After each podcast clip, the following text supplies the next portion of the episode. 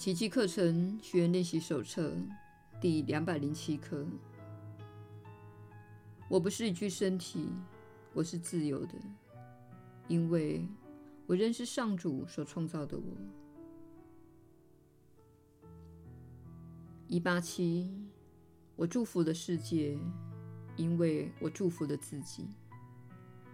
上主的祝福从我心内照耀着我。我只需要转向他，接纳他对我说不尽的爱，所有的哀伤都会消失一空。我不是一具身体，我是自由的，因为我认识上主所创造的我。耶稣的传导，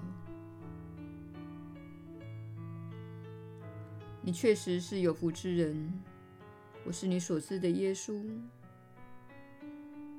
每天经历这个世界时，你若能用爱及宽恕的眼光来看待它，便会因此获益，因为你的振动频率变得跟上主一样。这也是上主看待你的方式，他视你为独特的展现。你若能以同样的眼光，看待世界，并能从中获益。当你的作为和上主会采取的方式一样，即关爱、宽恕、创意、扩展、热情与仁慈，你就会感受到无比的美好。一旦了解到自己所做的不过是如此。也就是把自己当成上主的化身来行事，你就会从中获益。上主还会有什么其他作为呢？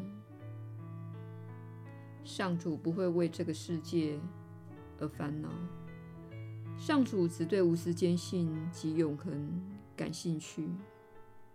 你也会从对无时间性及永恒感兴趣获益的。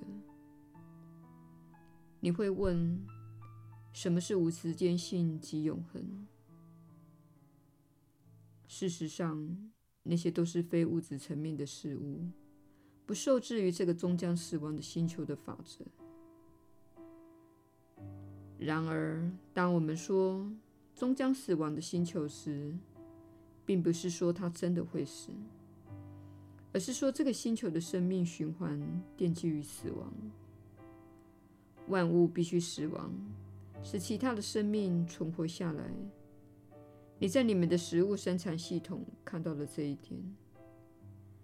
有多少动物必须迈向死亡，以喂养你们所有人？这不是慈爱的上主会创造的系统。即使在林地下有死去的物质所形成的堆肥，这种看似有益健康的事。也是根据一物必须死亡，使另一物得以存活的法则。这反映此地的本质。因此，请勿执着于物质层面的事物。当然，这说起来非常的容易，做起来却非常的困难。你待到了这个三次元的世界。住在一具身体里，因为你执着于某些东西，他们是你的偶像。但是你会看到，当你追逐物质层面的事物，它是无法满足你的。不论那是一部车子、一栋房子、一个人的身体或金钱，虽然在刚开始。追逐自己的想要之物，你确实会为此兴高采烈，但是你很快就会开始寻找其他的东西。这就是给你的提示，那不是永恒之物。永恒之物会带给你深层的满足，你不需要再追逐其他东西了。比如说。创造力是一件永恒的事物。意识的本质就是充满创造力的。因此，如果能以任何让你感到喜悦，而且深感兴趣的方式来发挥创造力，你就是在体验自己如神一样的本质。但是，不要执着于你所创造的东西，请释放出来，与你的兄弟姐妹们分享，这样你才会真正的拥有他们，因为你将他们分享出去。我是你所知的耶稣，我们明天再会。